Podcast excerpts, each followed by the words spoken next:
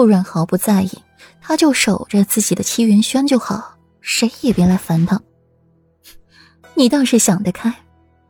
左长安也想通这一点，心情也放松了下来，也想起来今日找顾阮来的原因。昨日鹦鹉学舌一事儿，是你早有预谋吧？一切太巧，其中又掺了一些不合理，以至于旁人没有深思。不合理才是最大的合理。是如何？不是又如何？顾然反问。若是别人没有坏心眼儿，他也不会主动上前给自己找不痛快。时隔多年，他原本的棱角早已被抹平。绝了那些阴私斗争，只不过若是旁人不长眼睛来挑衅，顾软也绝不会手软放过。不如何，只是觉得你心肠未免太软。左长安摇摇头，深觉顾软心软，轻易放过。顾软一怔，今日是第二次听到有人说自己心软了，棱角被抹平了，心也变得柔软。但愿如此，今日就说这些，未免无趣。顾软摇晃着头，白日里没得觉睡，倒是显得顾软越发的无所事事了。今日也是因为无聊才乐意出府。当然不是啊，找你来探点消息。昨日发生了何事？裴修怎么和陆青烟结亲？太突然了。左承安昨天听到一些流言，再加上这一则劲爆的消息，也是惊讶。聪明如他，很快想清了其中关联，但是中间一块儿，他却是怎么也想不通。家丑不外扬，别叹了，叹了我也不说。顾阮摇摇头，不光彩，还是不说了。左承安耸耸肩，他也没逼迫旁人的习惯。只是心底好奇，让他心痒难耐罢了。一个月之后，便是裴修与陆青烟的婚事儿。时间过得飞快，转瞬即逝。一月后，裴王府再度挂起了红绸，喜带，好不热闹。就连柳岩和秋轩也是勉强解禁一天出来。柳岩经过了药老的调理，身子大好，让秋轩看在眼里，恨在心里。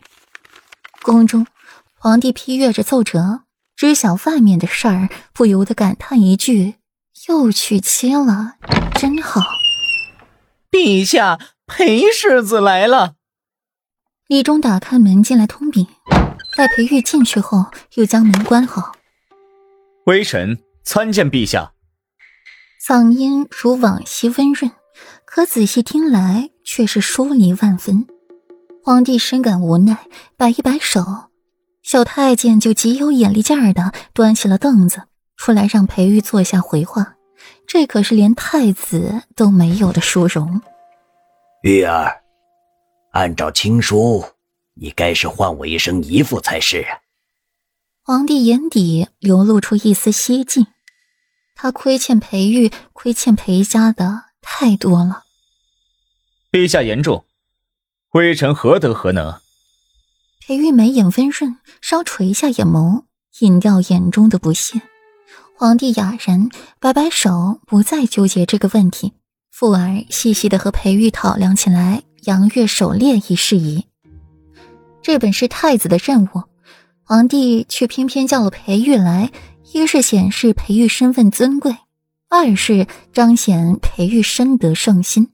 三是与拉近彼此关系。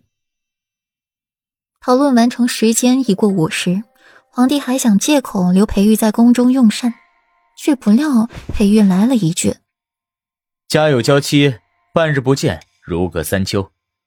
恕臣不能与陛下饮食畅谈。”生生的把皇帝的话给堵了回去。出了御书房，裴玉清俊如画的脸。美眸上挑，邪意凛然，邪肆又狂妄，半点不复平时的骄矜清冷。途中遇到霍尊时，脸色才好看许多。咋的？我父皇给你受气了？霍尊挑眉，说话极为不客气，一瞧就知道在左长安那里吃了闭门羹，然后逮着人就撒气，身后的奴才也是战战兢兢。十月初八宜嫁娶，十月二十三宜出行。婚礼办完之后，顾然也恢复了之前的无所事事，整日里在七云轩养花。逗鸟，时不时的出门与左长安游湖泛舟，赏花赏月赏秋香，日子过得逍遥极了。